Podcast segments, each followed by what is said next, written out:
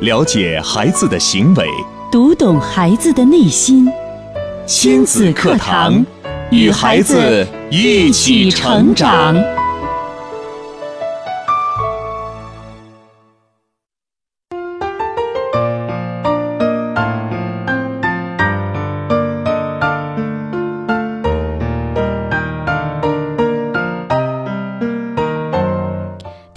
课堂，做智慧父母。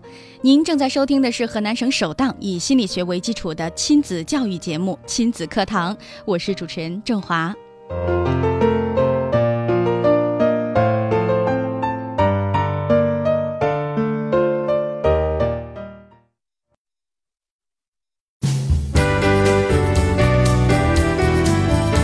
亲子课堂今日关注：高血压从哪里来？主讲嘉宾：郑州市七院心理咨询师、郑州健康大讲团专家团讲师江建辉老师。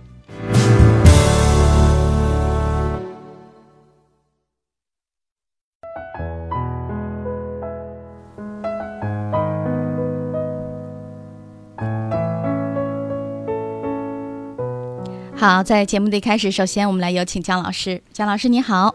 中华好，听众朋友大家好。嗯，姜老师啊，你看高血压呢是常见的身心疾病。之前呢，我们在节目当中也和大家共同的来了解了高血压究竟呢它是为什么形成的。那其实呢，我们首先要弄明白的就是什么样才是身心疾病。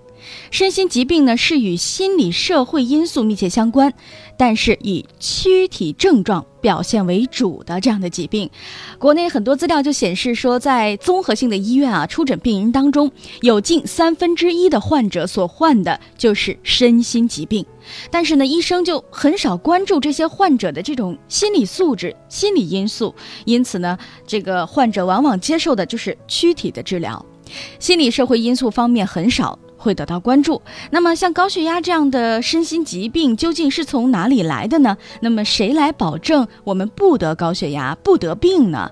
今天呢，也欢迎更多的朋友可以加入到我们来说一说您的困惑啊，也同样可以说一说您在日常生活当中是如何来保养身体，我们如何来规避高血压这样的身心疾病。有以下这两种方式，您可以找到我们并和我们取得联络。首先，可以在新浪微博找到迪兰路言亲子课堂。在今天的话题帖之后直接跟评论，微信平台的朋友呢，找到微信号“亲子百科一二三”，亲子百科是汉语拼音的全拼，一二三是阿拉伯数字。找到之后呢，加关注就可以互动留言了。好，那首先我们来有请姜老师。姜老师，今天我们再次关注到这个话题，您想和大家一同来分享的是什么呢？嗯，因为现在新生疾病哈，嗯，呃，就是越来越多了。那么像我现在所在的科室哈，就是医院的科室，以前叫预防保健科，嗯，现在就改成疾病预防控制科，嗯。那么专门有一个慢性病管理中心。为什么有这样的一种调整呢？就是因为呃，以前的时候可能是就是像传染病。像大规模的传染病带给我们，就是我们会觉得很呃，就是对对我们的生活影响很大，嗯是吧？嗯，啊，像原来 SARS 呀，还有那个手足口病啊这些，是的，那国家很重视这一块儿。但是现在就是慢慢的，像呃国家的体系哈，对传染病的控制已经很好了。那现在就是凸显的又是慢性病的问题，因为我们国家的这个慢性病，你看，呃，在到医院去就诊的。有三分之一都是心身疾病，嗯，那么心身疾病都有什么病是心身疾病呢？像高血压、糖尿病、呃，冠心病、呃，癌症，嗯，呃，还有一些像这个哮喘，是的，呃，这个胃呃胃胃溃疡、胃上的疾病，呃，很多很多，就是还有皮肤病。啊，有一些皮肤病，它都是心身疾病哦。那么什么是心身疾病呢？嗯，新生疾病啊，刚才郑华说了，它就是心理社会因素，嗯，就是他怎么得的。就是和心理社会因素密切相关，有关系的。哎，因为这个得的。对，之前我们都认为是身体哪儿哪个部件呢出现一些毛病了，身体整个的一个免疫系统啊发生一些这个不良的反应，所以才会得这些病。但是其实不然啊，最大的罪魁祸首其实就是心理问题，哎，心理社会因素。那么最终它的确是表现在躯体上有病，哎，是有呃器质性的病变的。但是呃，我们看这个心理社会因素，嗯那心理是什么呢？其实心理心理的话，就像我们对这个社会呀、对各种事情的认知，嗯啊，你的看法、你的认识，然后像情绪、情感，啊，你你的情绪、情感是怎么样的？你每天是保持是很愉悦的，还是很很生气的、很负面的情绪很多的哈？嗯啊，这种状态。然后社会因素呢，其实就是跟我们，比如说我们的职业、我们工作压力。上一次我们讲的专门是应对压力哈，上一周，对，哎，就像失业呀、失恋呀、离婚呐，啊，这些，呃，包括你这个在呃在马路上，啊，你违反交通规则了，被、被违章了，被罚款了，这些可能对你来说都是大大小小的，哎，这些这些生活压力，嗯那么它都属于社会因素。你看这个心理社会因素，当然心理最重要的还有生活方式，呃，就是你是什么样的思维，你你遇到事情是怎样来思考的，遇到事情你是怎么样来处理的，嗯，你是你的行为方式是什么？思维模式是什么？哎嗯，这个也很重要。对，然后呢，你平时你的睡眠怎么样？你是几点睡觉的？你是怎么样吃饭的？你是经常天天在外面吃，还是在家里吃？哎，你呃运动不运动？有的人每天都去运动，有固定的时间，但是每个的每就是有的人呃天天都不运动，没有运动的习惯，这些就是心理社会因素。嗯，这些就是心理社会因素。嗯，看来包含的内容还是有很多的，很多很多啊，不见得就是一方面就能导致嗯我们患有这样的疾病。那但是，嗯、据一个调查显示说。有的人啊，经常孤独，处于一个孤独的状态下，就特别容易得到这种这种呃身心的疾病，啊，还有嗯有的人就过度紧张，就容易得到。是不是在这些元素当中，有某些是占到绝大多多数的这种比例的？有没有这样的说法？呃，那这个对，因为你看高血压，它叫呃，就是百分之九十它是原发性高血压，嗯呃，那原发性高血压实际上就是它没有，它到现在还没有确切的病因，就是确切的是是什么因素造成的哪一。方面造成的，还没有确切的一个指向。可能每个人根据每个人的不同，呃，刚才我们所说的这些条，应该说这些因素当中哈，每个人的不同，所以它可能都会导致得高血压这个病，嗯是这样吗？对，它是一个很复杂的一些因素，嗯，就是由于这个心理社会因素，然后对机体产生的影响，哦，引起某些哎这个生理上的变这个变化，嗯，然后最后导致躯体的出现一些症状。嗯。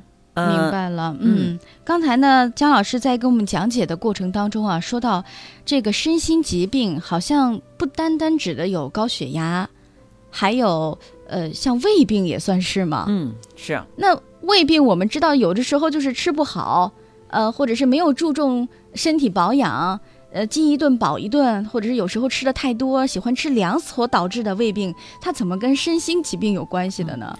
你看刚才郑华你说的这些，吃就是饱一顿饥一顿，嗯，哎，不按时吃饭，嗯实际，上这些就是我们的行为方式，对吧？哦，明白了，这是行为方式。哎行为方式其实呢，呃，也是在当中的一个重要的组成部分啊。按说应该是我们的胃排空时间就是四到六个小时。嗯，哎，我们早上就是七点到八点哈，呃，到或者最晚到八点半、嗯九点吧，你都该吃早餐了。那么午餐，呃，这个十二点就是十一点半，呃，都可以开始。那么最迟你到一点是吧？你都在吃午餐了吧？对，哎，晚餐你八点之前肯定应该吃了吧？嗯，啊，这些就是这大致的时间，我们胃的排空时间它是有规律的，我们的身体有规律的。假如说你这个早餐也不吃，啊呃，然后一下到到下午，甚至有的人啊一天只吃一顿饭，呃，到晚上嗯晚上那个呃晚上又饿了，到一两点他又开始吃饭了。那本身胃都该休息了，该修复了，身体该修复了，哎，你又让身体开始这个呃，他又开始呃这个工作了。嗯，所以这样身体它就紊乱了，紊乱之后，哎，你打乱了整个身体内的，呃，这个平衡，就容易就容易生病。明白了，嗯，其实还是破坏了身体机能的平衡，由于我们的行为方式而导致的疾病，这样的疾病就叫做这个心身疾病，，对心身疾病。嗯，好，那也欢迎更多的朋友呢，可以加入到我们今天的这个话题当中来哈。我们平时觉得好像就是因为生活的不规律啊，或者是一些小病啊啊而产生的这样的嗯身体的不适应。那其实，在今天节目当中可以得以揭晓，我们如何去规避它，在生活当中我们如何去调整自己来规避这些疾病。也欢迎更多的朋友加入我们。首先，您可以关注到我们的亲子课堂微博平台“迪兰路言亲子课堂”。那微信平台的朋友呢，找到亲子百科一二三，亲子百科是汉语拼音的全拼，一二三是阿拉伯数字。找到之后呢，加关注，互动留言。你的努力，你的工作，你的事业，这一切为了什么？你一生为之奋斗的目标是什么？家庭和孩子，离开了家庭和孩子这一目标，人生会失去意义，我们将不可能幸福。亲子课堂，给你一张通往幸福生活的地图。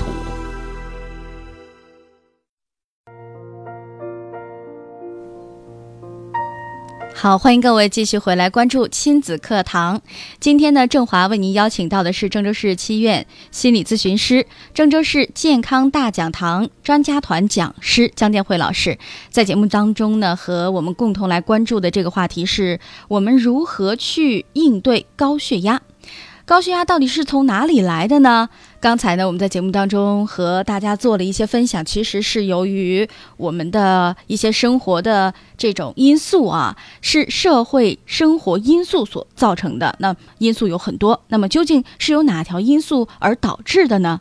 但是最终我们会发现，它并不是用药物是可以去治疗的。可能我们调整一下行为规范呀，调整一下生活作息呀，调整一下我们的饮食规律啊，哎。这样的病就会得到一些缓解或者是治疗。那但是现在我们会发现，只要得上高血压、糖尿病啊这样的患者，可能就长期要去呃食这个饮饮用一些这个药品，因为只有靠药品才能够维持他们的这个病情。现在很多医院都是采取了这种方式。我想问一下姜老师，那这种用药来控制，我们也看到有一些效果。对，它是有一些效果的，它是可以能够从某种程度上控制住的。难难道这样不行吗？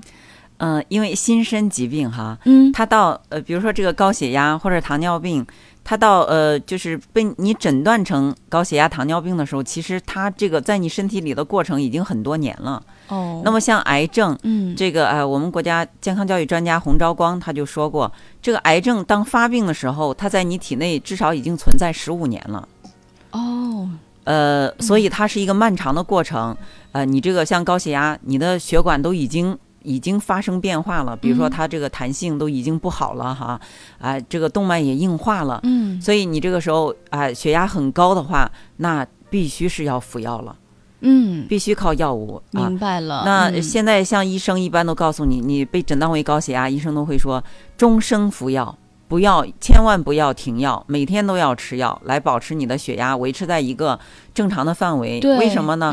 因为呃，高血压本身不可怕，它可怕的是并发症。医生都会这样说，它会带来你的心脑肾啊，心脏呃，这个肾脏呃，还有大脑，你像这个的疾病，你像中风，嗯，啊，像心梗、冠心病，嗯，呃，像这个呃肾肾衰。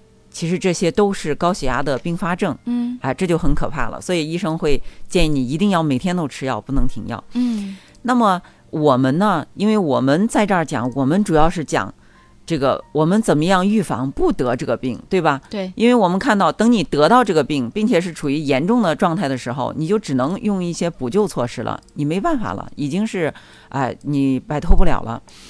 呃，但是在这个你疾病的早期。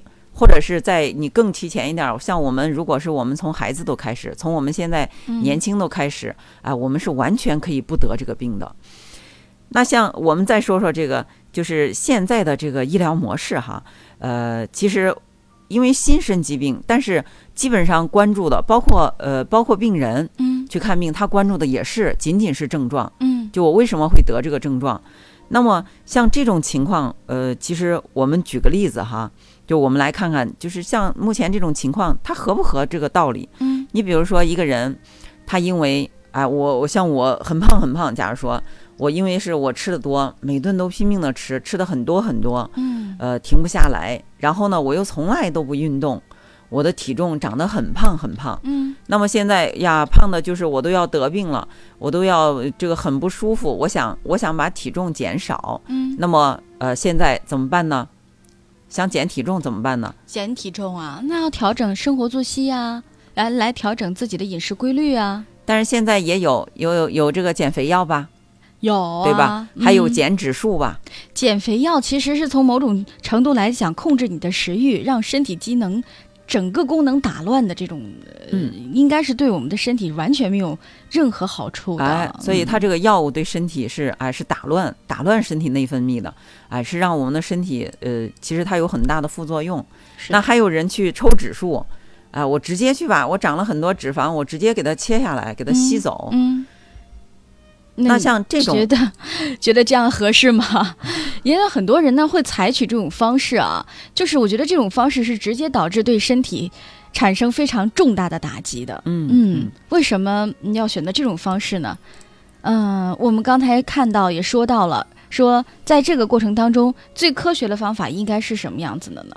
那其实就是郑华刚才都说出来了，嗯，我们应该调整我们的行为方式，哦我们应该像减肥，你就要减少这个呃进食量，把你的吃的饭，哎、目前你先减少三分之一，呃，然后呢，你要你要运动，嗯。你要一周至少运动五次，嗯，这样的话，你坚持半年，你肯定体重能下来。是。有一个朋友，身边有个朋友真的是毅力非凡，嗯。坚持了一年，从之前的一百六十八斤，一位女士，呃，一米六零的身材，一米六零的身高，当然之前是一百六十八斤，但是现在经过一年的这种控制饮食，然后每天都要去锻炼，那现在呢，已经成功的减到一百一十八斤。哇，这个很厉害啊啊！呃，所以说你看，不吃药，没有吃药，也没有动手术，也没有吸脂，是吧？对，啊、你看这个郑华身边就有这么啊、一个啊、一个例子嗯，啊，成很这个就是用用啊、节食运动，很重要的还有一个毅力啊，就要坚持要坚持。住的。嗯。对，呃，这是哎，我们看到其实是呃心理这个心身疾病、心理社会因素引起的，我们要解决心理社会的这个这方面的原因。嗯。那比如还有一个啊、例子，你像呃，就是有比如说哈，我和我的我和我的老板产生矛盾了，我觉得我的老板对我对我我兢兢业业，天天工作很好，但是他老挑我的毛病，嗯他老听信身边那些小人，他们都不好好工作，光在老板耳朵边说坏话哈，就是，呃，然后这个老板对我都很有成见，嗯老找我的事儿。像这种事儿，我就现在我就不想去上班了，嗯啊，我就想这个辞职对，不想再面对那些人了。啊，甚至是到现在我失眠，天天晚上睡不着觉。对，为什么他们这样对待我？我这么的用心，嗯这么的努力那我现在去医院了，嗯医生会怎么办？我失眠，啊！医生呢会给这位朋友开一些失眠的药，告诉他说，每天呢，呃，按时来吃这一个疗程，吃完之后呢，你的这个状况有没有得到好转，要再来医院啊复查一下。啊，嗯那我啊第一天吃了药，因为我从来没吃过这个呃安眠药，嗯，吃了之后，哎，果然哎还睡了几个小时。嗯，嗯但是第二天还要上班啊，我不敢去，我害怕。这我去了之后，哎呀，好难受啊！这一天我晚上又睡不着了。嗯，然后怎么办呢？我要继续吃安眠药。呃，可以，这个安眠药嗯就是你一直吃，但是这个工作这个问题怎么办？永人际远还交往这个问没有得到解决，对这个问题没有得到解决，啊，还是要去面对的。对，嗯所以说，呃，这个药物哈，我们要知道，药物很多药物，特别是对心身疾病来说，解决的仅仅是症状。啊，那么它的我们说治病求根哈，治病求根，治病求因，嗯哎，一定要解决这个这个现在的结果是什么样的原因造成的，我们要解决这个原因。嗯那么像心身疾病，呃，就是像刚才说了，像严重的时候，其实刚呃初得的时候哈，我们可以通过有一些比较轻的刚发现的心身疾病，像高血压，通过调整心理行为方式，可能就不需要吃药就好了。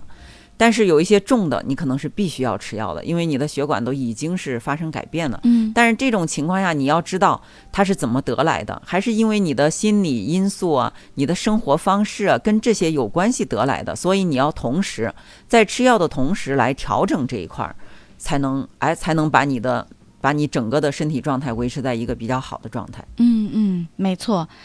嗯、在生活当中，嗯，遇到这样的困惑，遇到这样疾病的朋友，我相信呢也非常的多。那在今天的节目当中，也希望给大家一些提示，其实并不是用药能够完全就能治疗到我们的这种疾病的。那么一会儿呢，我们在节目当中也邀请呃姜老师呢和我们大家一同来分享，或者是说呃呃来说一说啊，这种身心疾病到底都包含哪些？那我们在日常生活当中，我们怎么去注意哈？嗯、看到微信平台的朋友呢，也有一些问题。这样一会儿呢，在九点三十分之后，我们将会集中的解答大家的问题。那么现在呢，我们呢要和大家来分享的就是刚才我们说到了啊，说这个高血压。在患有高血压之前的很长一段时间内，其实我们都是保持着一种不健康的生活的状态，包括心理状态，包括嗯承受一直没有被解除的这种压力的困扰等等等等，才会产生高血压。那么，当我们发现自己有压力的时候，是不是可以通过这种调整啊啊，发现我们生活没有规律的时候，哎，是不是可以调整啊？这样就可以避免高血压了呢？姜老师，呃，那我们可以，但是我们必须要知道高血压都。今天我们的题目也是从哪里来哈？嗯我们就看看从哪几个地方，我们从哪儿去注意。那么今天呢，我也是从这个呃。二零零就是他那个最新版的最新版的第八版的医学心理学这本书上哈，他对于原发性高血压的心理社会因素也进行了详细的阐述。那么他说了有几条，第一个就是不良行为因素，嗯像高盐饮食，哎，这个高盐饮食，像高血压里边儿哈，得高血压的有哎有一半的人，他都是他都是吃盐很重的，就是口味很重，哎喜欢吃盐，对，嗯并不是所有就是吃盐重的人都会得高血压，因为有人对盐敏感，所以说，但是我们平时吃的时候要注意啊，嗯嗯这个那么吃多少盐才合适呢？就是一天六克盐，六克盐相当于多少呢？就是一个啤酒瓶盖儿，嗯这就是这就是六克，就是一个人一天的量了。哦。那我觉得正常的人可能都会超标吧？哎，你要知道，这个高盐是会导致啊、嗯这个高血压的。为什么呢？因为呃，盐主要是补充的是钠，对我们身体里是吧？对，哎，我们吃盐多的时候，其实它是高渗嘛，是吧？然后血管儿就是血管外的这个水分会进入到血管里，进入到血管里，就是就会产生让血管的压力增高。嗯，那么嗯就是呃，什么是高血压？高血压就是从血管里流动的这个血液，呃，过多的血液造成了对血管过高的压力，就形成高血压了。所以这个高盐，哎，高盐饮食是，特别是对盐比较敏感的人群，嗯易是容易得高血压的。这个我们一定要注意，这个也是一种生活嗯方式，对吧？嗯是的，嗯，这是一种生活方式，就是高盐，呃，缺少运动啊，啊，肥胖、肥胖，吸烟、大量饮酒。大量饮酒。嗯，当然这些条款好像男士占的比较多。多，嗯，所以说男士的高血压是要大于是要高于女性的。是的，嗯，这是第一条。嗯，嗯。还有吗，姜老师？呃，第二个就是童年应急，童童年应急。急，嗯，应激啊童年应刺激的激激啊。，对，嗯，呃，这个呢，就是像呃孩子，像小时候孩子遭到虐待呀、忽略呀、代养啊、冷漠呀、社会隔离呀，嗯，就是它使这个孩子处于一种焦虑状态和神经内分泌系统的高功能状态，持续到成年期，他患高血压的这种几率就高于一般人群。嗯嗯呃，实际上现在这些问题还是存在，还是很多的。呃，虐待可能比较少，我们只会在报道上会看到哈。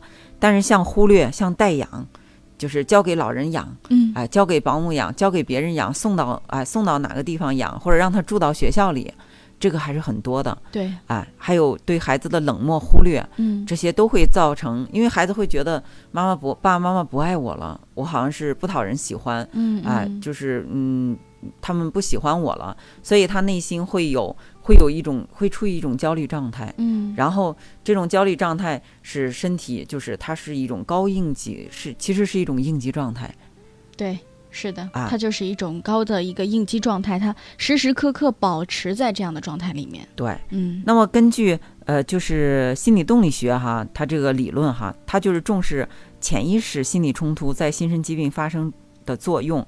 那他说，心理冲突多发生于这个童年时代，就是孩童时期，那么被他被压抑的东西压抑到潜意识当中，然后在他成长的过程中，比如说他到成年了，哎，他长大之后，他遇到一些事情，其实这些冲突还会冒出来。